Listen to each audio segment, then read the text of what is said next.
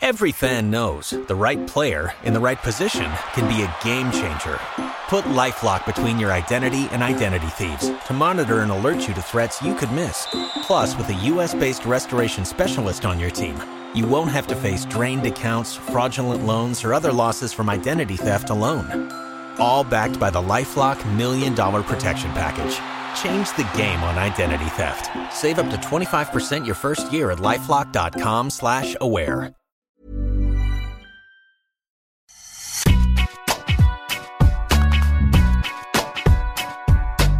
Salut à tous, bienvenue dans Tip Impact, votre podcast qui parle tennis tous les jours pendant la quinzaine de Roland Garros. Euh, chaque jour, euh, retrouvez nos débriefs avec nos spécialistes sur eurosport.fr pour euh, vous faire vivre au mieux ce tournoi, une bonne demi-heure chaque soir. Pour savoir l'essentiel de ce qui s'est passé à Roland Garros, je suis Sébastien Petit et à mes côtés ce vendredi, notre consultant tout-terrain est avec nous, Arnaud Di Pasquale. Salut Salut Seb, salut Max et accompagné du journaliste Eurosport Maxime Baptiste est là. Salut à tous. Au menu ce vendredi, retour sur ce troisième tour brûlant entre Djokovic et Davidovic Fokina, qui a vu la victoire du Serbe après 3-7 très disputés. La stade de notre partenaire Je 7 Mat portera sur Arina Zabalenka, qui a rallié la seconde semaine de Roland Garros et également un clan fermé par la même occasion. On vous en dira plus tout à l'heure. Di posera son œil sur ce public parisien qui fait tant parler depuis le début de la semaine. Et enfin, nous terminerons avec l'affiche de samedi, Alexander Zverev face à Frances Tiafo. Pour rappel, cette émission est à retrouver sur toutes les plateformes d'écoute. N'hésitez pas à nous noter, vous abonner pour recevoir l'émission directement sur votre smartphone. Sachez également des extraits vidéo des meilleurs moments d'émission sont à retrouver sur notre application Eurosport. Je crois que les joueurs sont prêts, alors dis pas que c'est parti dans notre première partie, retour sur ce match du troisième tour entre Novak Djokovic et Alejandro Davidovic Fokina. Le Serbe s'est imposé en 3-7 sur le cours central, mais alors que ce fut dur pour l'ancien double vainqueur à Paris. Pour remonter à 2018 face à Roberto Bautista Agut pour retrouver trace d'un troisième tour aussi compliqué à jouer pour le Serbe à Roland Garros. Alors, euh, l'Espagnol lui a atteint les quarts de finale ici euh, en 2021. C'était son meilleur résultat en Grand Chelem. Il avait battu Djokovic à Monte Carlo l'année dernière et il a battu aussi Holger Rune à Madrid cette année. Arnaud, tout était réuni pour que ce soit un match piège en fait pour Djokovic aujourd'hui. Alors, match piège, très très compliqué, mais victoire en 3-7. Mais quand même. C'est tout le paradoxe. C'est ça, non, mais c'est quand même ce qu'il faudra retenir. C'est-à-dire que les moments importants, il n'est pas passé à côté, il a été rejoint à plusieurs reprises, il a réussi à revenir à plusieurs reprises, il y a eu beaucoup de breaks, des breaks, ok, mais à la fin, il n'en perd pas un de cette face à un joueur qui joue très très bien, qui est hyper puissant, explosif. Mais les moments où il a fallu tenir dans le bras de fer, euh, où il a fallu montrer ou prendre ses responsabilités aussi, il l'a fait. Moi, je trouve que tous ces moments-là, il les a super bien gérés. Il y, avait de la nervosité, mais de la nervosité parce que justement, il voyait un adversaire coriace face à lui. Mais à la fin, ça fait 7-6, 7-6, 6-2. Et c'est, et c'est euh, Davidovic Fokina qui craque sur le troisième, qui se dit que c'est peut-être impossible d'aller chercher Djokovic en cinq manches. Moi, j'ai, je, c'est de bon augure pour euh, la suite, euh, enfin pour, pour notre ami serbe. Tu penses que ça l'a réveillé quelque part? Ouais, ça l'a réveillé. Je pense que c'était même. Euh, c'est c'est le match qu'il lui fallait. C'est le match idéal. Vous savez, tout ce qu'il n'a pas réussi à faire en préparation, là, euh, il a réussi à le faire presque en un match euh, en première semaine. C'est-à-dire passer un, un cap où son tennis n'est pas encore tout à fait en place, mais au combat, il va chercher la confiance dont il a besoin. Hmm. Et c'était vraiment, vraiment le cas dans, dans ce match. Faut dire ce qui est, c'était un match un brin caricatural. Surtout du côté de, du côté de Davidovic Fokina. Il a quand même breaké cinq fois Djokovic dans les deux premiers sets. Combien de fois, voilà, combien de fois, combien de fois il aurait dû breaker Djokovic pour gagner un set?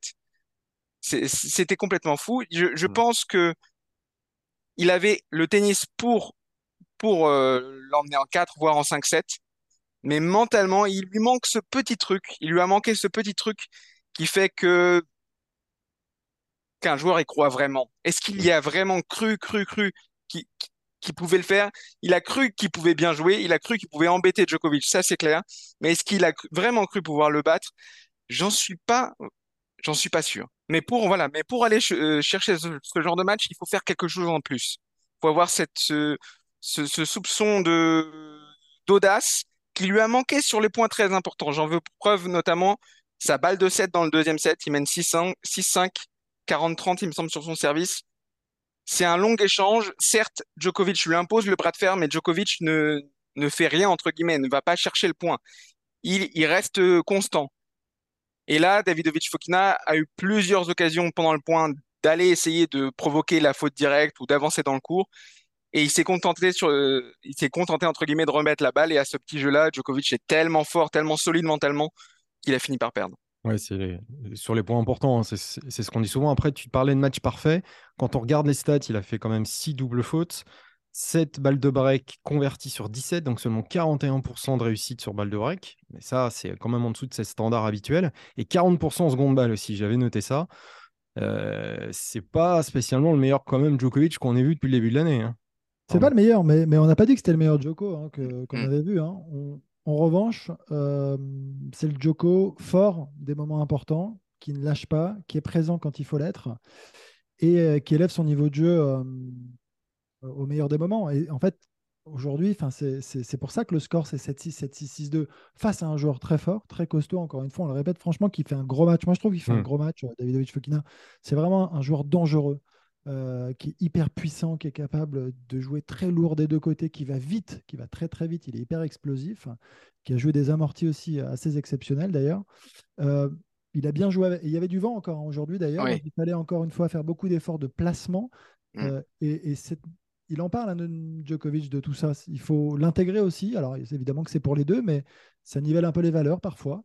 Et il se retrouve à faire quelques erreurs assez inhabituelles. Il en a commises d'ailleurs quelques-unes, mais moi, je, crois que ce qu'il faut retenir, c'est cette solidité au moment mmh. très important. Point. Le reste, c'est qu'il n'a pas perdu un set, c'est qu'il est toujours là et qu'il il sera de toute façon de plus en plus fort. Mmh. Et physiquement, il vous a inquiété un petit peu? On l'a vu se faire masser entre le deuxième et le troisième set? Non, c'est un peu anecdotique, j'ai envie de dire. J'ai un peu interpellé en début de match parce que les quatre ou cinq premiers jeux, euh, il s'essouffle assez rapidement.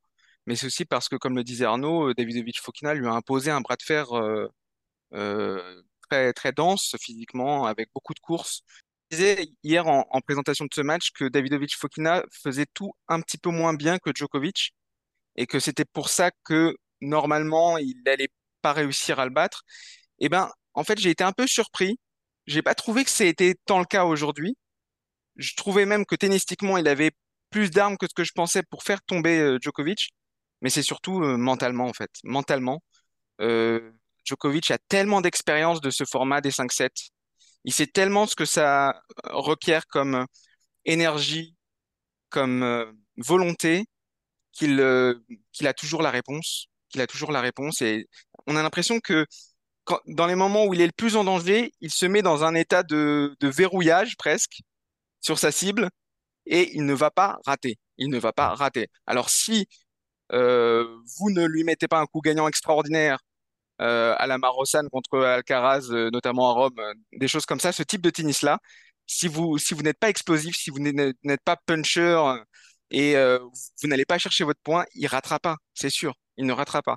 Ça m'a fait aussi penser à cette fameuse finale de Wimbledon contre Federer en 2019, où il est globalement dominé, mais dans les moments d'extrême tension, on sait qu'il ne fera pas la faute. Et dans les tie-breaks, il avait fait zéro faute directe en trois tie-breaks, ce qui était complètement fou. Et ben là, c'était la même chose sur les moments où il était très, bah, très challengé. Il a quand même, euh, euh, euh, Davidovic Fokina s'est retrouvé à servir pour le set, dans le premier set et dans le deuxième set. Hmm. Et à chaque fois, après, l'adversaire n'est pas le même. Hein. Federer est quand même plus de. Oui, mais exactement. Mais ce que je voulais dire, c'est sur le. Non, mais il est... cette capacité à, à, verrouiller mentalement. Bien sûr. Mais il était, il était hyper tendu. Hein, parce que tu as vu les, explosions de joie à la fin de set et à la fin du mmh. match. Euh, c'est que c'est que c'était très dur quand même. C'est que c'était un sûr. combat, un gros duel. Il, y a eu des bras de énormes. Il aime bien aussi. Euh, il aime bien aussi. Euh, comment dire ah, Répondre au public. Parce que c'est un peu ça, quand David Fokina euh, l'embêtait, quand il était devant, le public euh, poussait un peu derrière lui parce que c'était le challenger. Et donc quand euh, il trouvait il finissait par trouver la solution et s'en sortir, c'était comme une réponse au public et c'était presque un peu exagéré, un peu surjoué. Mais bon, on connaît notre Djokovic depuis le temps maintenant. Mais c'est pas le genre exagéré du tout en plus. Bon, autre résultat important ce, ce vendredi, la qualification d'Arina Sabalenka pour les huitièmes euh, de finale de Roland Garros. Alors, la Bélarusse avait buté trois fois de suite au troisième tour à Paris, mais cette année, bah, la musique était différente face à Kamila Rakimova, qui a tenu une petite heure. C'est la stade de notre partenaire Je sais mat du jour.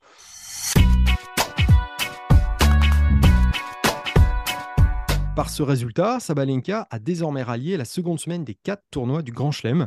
Et parmi les joueuses actuellement âgées de 25 ans ou moins, c'est seulement la troisième en activité à le faire, après Iga Swiatek et Coco Gauff. Donc, euh, polonaise a 22 ans, l'américaine 19. Sabalenka, elle, elle en a 25.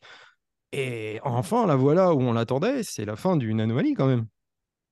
C'est la fin d'une anomalie. C'est surtout qu'elle progresse, qu'elle avance, euh, qu'elle joue de mieux en mieux. Sur terre battue, elle fait probablement sa meilleure saison.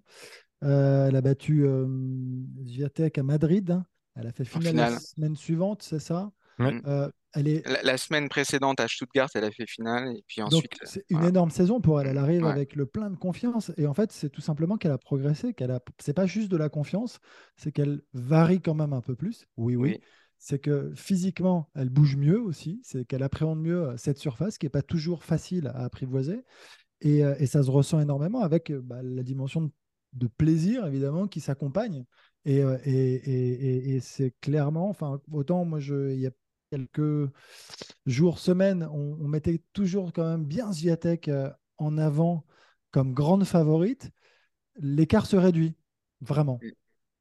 l'écart se réduit. On pourrait par- parler de Rybakina aussi de ce point de vue-là. C'est, ce sont des joueuses qui ont, deux joueuses, Sa- Sabalenka et Rybakina, qui ont acquis une régularité dans les performances très intéressante. Ce, qui permet d'avoir des rivalités euh, euh, explosives et, et qui remettent un peu le, le tennis féminin euh, sur le devant de la scène après qu'on l'ait parfois beaucoup critiqué à cause de, à cause de ces surprises à répétition. Euh, Sabalenka, ce que j'aime bien, c'est qu'elle est, euh, est concentrée sur son objectif. Son objectif, c'est évidemment d'aller le plus loin possible à Roland Garros, voire de gagner le tournoi. Mais son objectif aussi, c'est de, ravir la place de numéro un mondial à Iga Swiatek. Et euh, comme elle a pas mal de points d'avance à la race, euh, 1500 au moins, il me semble, euh, c'est quelque chose euh, qui pourrait arriver, qui pourrait arriver assez vite, même après le tournoi euh, de Roland Garros, c'est possible. Donc, euh, je pense qu'elle est focalisée sur son objectif. Et d'ailleurs, elle, essaie de ne pas se laisser polluer par la moindre petite interférence à ce niveau-là. Je fais référence à, sa conférence de presse du jour. Elle a, fait une conférence de presse assez spéciale, c'est-à-dire qu'elle n'a pas fait une conférence de presse ouverte. Seulement des journalistes triés sur le volet étaient euh, autorisés à l'interroger. Pourquoi? Parce qu'elle refusait de répondre aux questions sur euh, la guerre hein, et sur sa position sur la guerre en Ukraine. Donc, elle veut être complètement focalisée sur son tournoi et euh, pour sa santé mentale, euh, rester dans cette dynamique-là. On peut trouver le procédé euh, contestable, c'est mon cas, mais en tout cas, on sait pourquoi elle le fait. Son titre à, à Melbourne aussi a, a débloqué aussi pas mal de choses hein, au niveau mental. Surtout. Ça a révélé, ça a débloqué sa main, son mental, tout son potentiel. Et si elle a parvenait à faire le doublé euh, Open d'Australie Roland Garros, ça serait quand même très très costaud. Euh, on aura le temps d'en reparler. On va poursuivre notre conversation avec toi, Arnaud. Tu voulais poser Ah ton bon? œil sur ce si brûlant public de Roland Garros. Moi,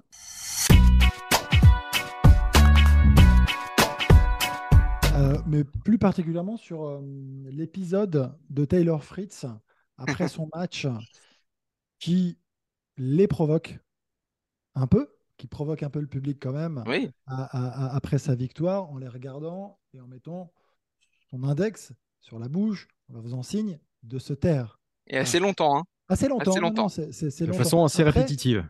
Après, après euh, et donc pas d'interview possible parce que le public devient fou, littéralement. J'étais sur le en- cours, c'était assez impressionnant. Ah, Tu étais et, et Ouais.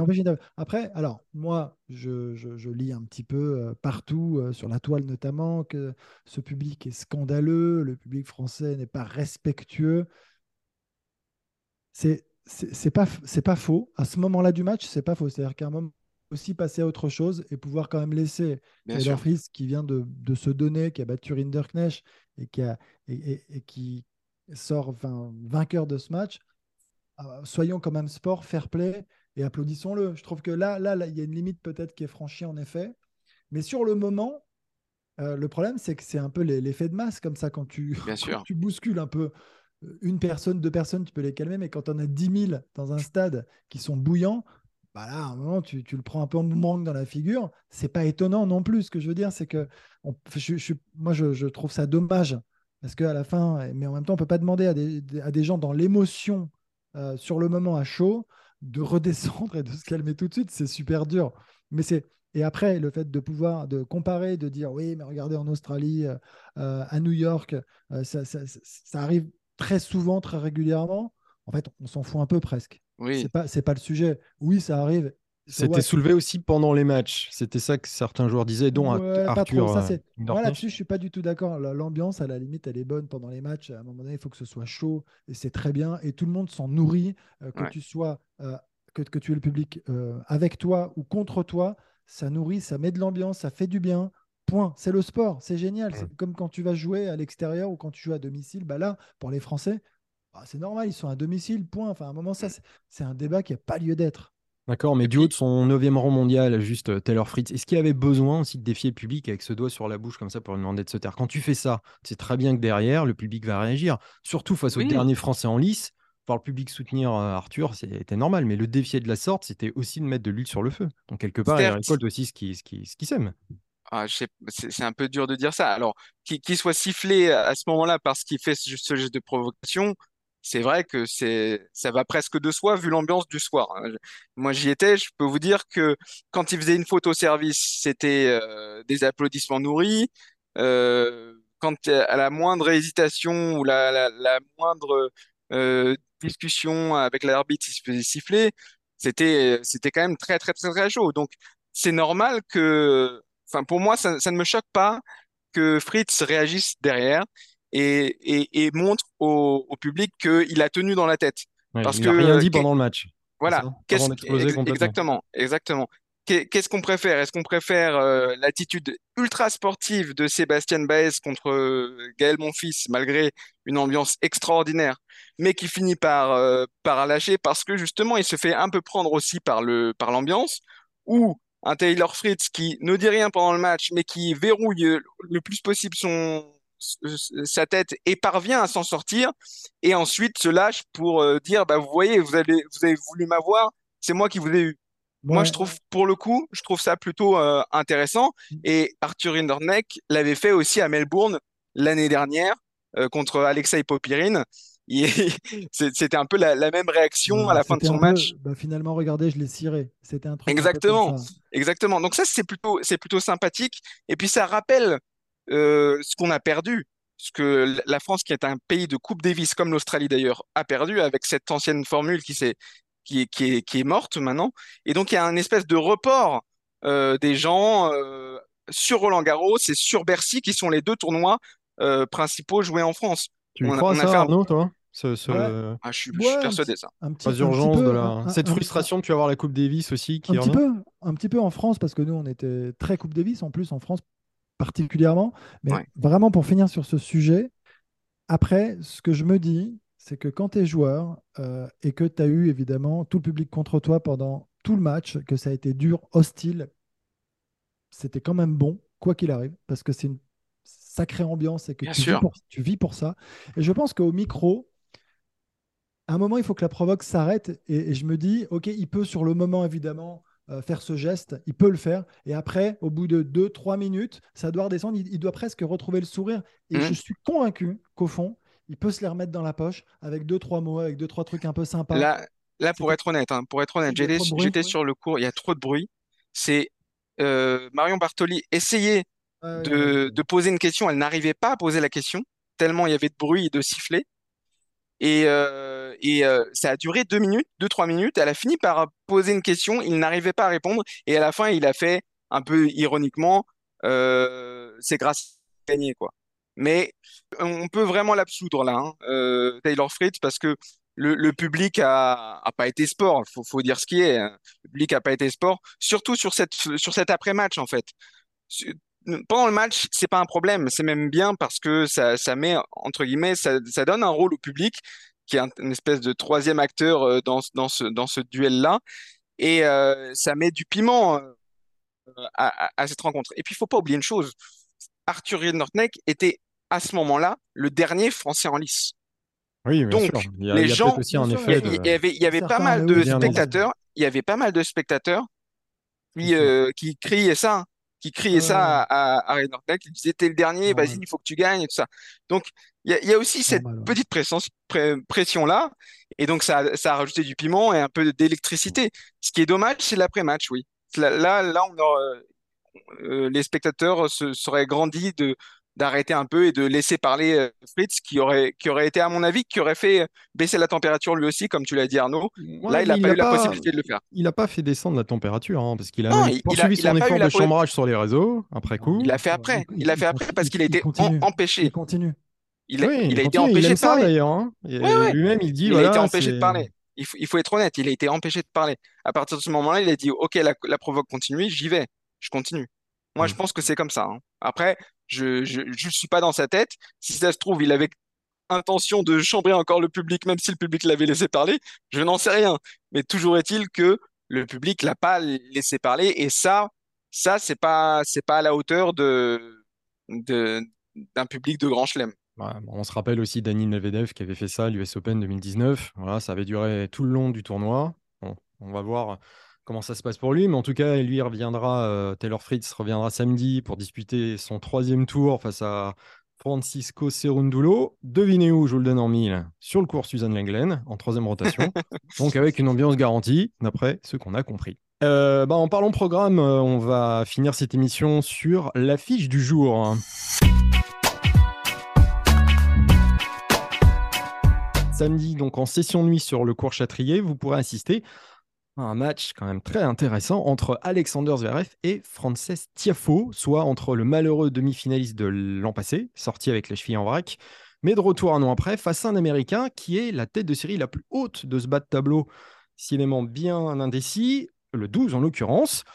Euh, Arnaud, comment est-ce que tu vois ce, match entre Zverev et Tiafoe? Alors moi, je vais vous parler de Zverev et je vais laisser euh, Maxime parler de Tiafoe. Pourquoi? Parce que je ne l'ai pas vu jouer depuis le début du tournoi. Donc, je ne m'aventure Ah. pas sur ce terrain très glissant. Mais en revanche, j'ai commenté hier soir Sacha Zverev, qui revenait, qui refoulait le central Central. quasiment un an après sa blessure. Et, Donc euh, contre Molken. donc contre. Molkan, euh, qui est quand même un, un bon client sur terre battue. C'était un, un- un match test pour euh, Zverev. Euh, en tout cas, c'est ce que je pensais. Et euh, ce test, il l'a passé haut la main. Il a fait vraiment un très très bon match.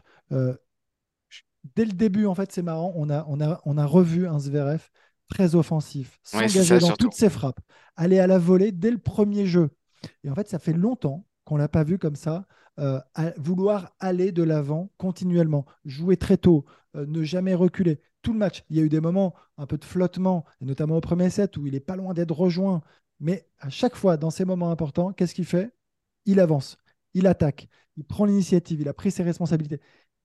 Ça faisait longtemps. Euh, franchement, bah, depuis sa reprise, je crois qu'un match aussi plein comme celui-ci, bah, je De crois bout en pas bout. la- de bout- Vraiment, je crois pas Mm. l'avoir vu euh, depuis qu'il a repris. C'est de bonne augure pour la suite. C'est moi, ça me fait super plaisir en tout cas de le voir euh, bien rejouer. Est-ce que ça va durer? Est-ce que ça va continuer? Il n'y a pas de raison. Mais, euh, mais c'est là où tu te dis bon voilà, le, le potentiel de Zverev est quand même énorme. Bon, en même temps, il a, il a déjà montré, il a fait finale de Grand Chelem, il a gagné les Jeux Olympiques. Mais c'est souvent euh, en dents de scie, il y a souvent ce- ces, ces moments de- d'hésitation, notamment au service, qui est quand même aussi un baromètre hein, dans son jeu. Euh, Totalement. Là, franchement, c'était du grand Zverev. Donc, Il a euh, fait aussi deux demi-finales en à Roland Garros aussi. hein, il faut bien le- sûr, non, non, mais c'est un très bon joueur. Donc, donc, Seb, si tu me demandes un petit prono, j'ai Oui. pas vu jouer Tiafo, mais Tiafo va vraiment avoir du mal si. Zverev joue de cette manière. En, en face à face, euh, Zverev mène 6-1 face à, face à l'Américain. Sa seule défaite euh, face à Tiafoe, c'était un, un match à Cincinnati en 2017. Ça sera leur première sur terre battue, mais ça sera leur quatrième en Grand Chelem. Ils vont faire leur Grand Chelem parce qu'ils sont affrontés sur tous les autres, sauf Roland. Là, Roland, ça va être leur euh, baptême du feu. À quoi tu t'attends, euh, Maxime? C'est une bonne question. Euh, si euh, Zverev est dans le est sur la même euh, lancée que ce qu'il a montré au deuxième tour, je pense que je pense qu'il a les clés, comme Arnaud. Déjà parce que Tiafoe f- n'est pas un joueur de terre battue. Faut, faut dire ce qui est. Il a gagné Euh, un tournoi sur terre battue il cette a année, quand gagné à À Houston. Houston. C'est pas c'est pas la même terre, c'est pas de la Ah, terre c'est la terre européenne. hein. battue. Oui, c'est pas, c'est c'est pas vrai. l'Europe, ça compte pas. Mais c'est Ah bon, d'accord. c'est pas que ça compte pas, mais Il y a, il y a voilà, deux autres plus- finales sur terre à son actif quand même. Euh. C'est vrai, c'est vrai, mais c'est beaucoup plus un, un, un, un puncher et un, un joueur de, de dur Il a et, fait plus ses preuves, effectivement, sur les cours et d'eau. de gazon. Et de gazon. Euh, donc je, pense que sur Terre, euh, c'est Zverev qui a, qui a les clés. Euh, Tiafoe n'avait gagné qu'un match à Roland-Garros lors, dans ses sept précédentes euh, apparitions à Roland-Garros. Donc euh, c'est dire à, quel point il, a du mal, euh, Porte d'Auteuil.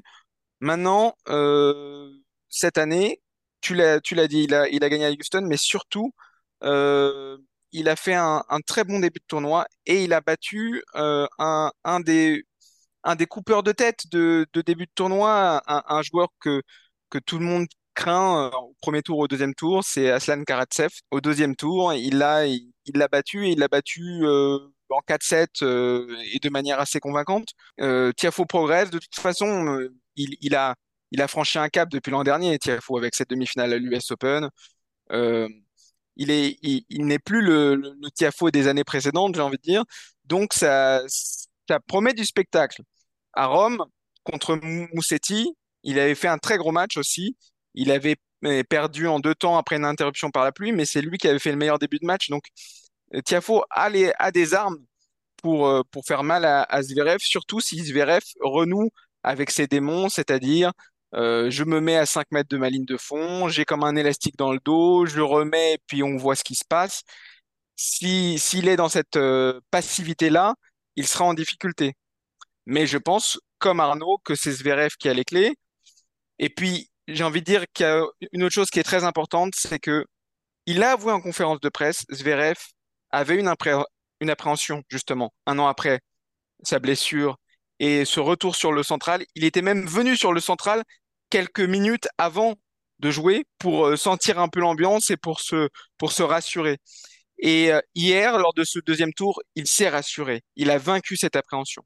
Et je pense que s'il reste dans cette euh, logique-là, il devrait s'en sortir. Écoutez, C'est très complet. Vous le voyez euh, gagner en combien de sets? Puisque vous le Un voyez petit tous les deux 4-7. vainqueurs, visiblement. Ouais, Un petit quand même. 4-7. Ouais, pareil. Je... Il, peut, il peut perdre un set. Ouais. Exact. 4. Il peut perdre un set. Sur un malentendu. Allez, Il peut même en perdre deux. hein. C'est- Alors s'il en perd trois, bon là, là c'est. faux. C'est faux, Sébastien. Tu connais pas le tennis. Tu peux pas dire ça. Alors que Eh bah, tu bah, écoutez, que- on va s'arrêter là-dessus. Allez, c'est bien. T'as raison. On pourra suivre aussi quand même euh, demain, euh, en deuxième rotation sur l'England, le match de la nouvelle génération de, de- de- de jeunes joueuses entre Mira Andreeva, 16 ans, et l'américaine Coco Gauff, finaliste de Roland Garros euh, l'année passée. Euh, je, Il y a je suis 19 sûr- ans encore, donc il- Ouais, Et 19 encore. ans encore. Je suis sûr, Arnaud, tu vas jeter un œil à, cette- à ce match euh, qui s'annonce très très prometteur. Tout ce que je peux. Et ce match sera donc, euh, se tiendra donc juste avant le sulfureux Fritz Serundulo, qui fait déjà du bruit. Si vous tendez un petit peu l'oreille, vous entendez déjà le public. J'en suis sûr. Voilà, c'est la fin de notre émission. Merci de nous avoir suivis. Euh, on se retrouve demain pour une nouvelle émission. Vous pouvez bien sûr suivre toute l'actu de Roland Garros sur notre application Eurosport. D'ici vous, portez-vous bien. À bientôt. Salut à bientôt.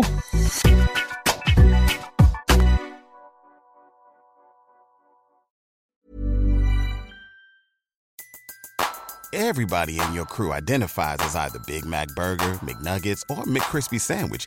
But you're the filet fish Sandwich all day. That crispy fish, that savory tartar sauce, that melty cheese, that pillowy bun. Yeah, you get it. Every time. And if you love the filet of fish, right now you can catch two of the classics you love for just $6. Limited time only. Price and participation may vary. Cannot be combined with any other offer. Single item at regular price. Ba-da-ba-ba-ba.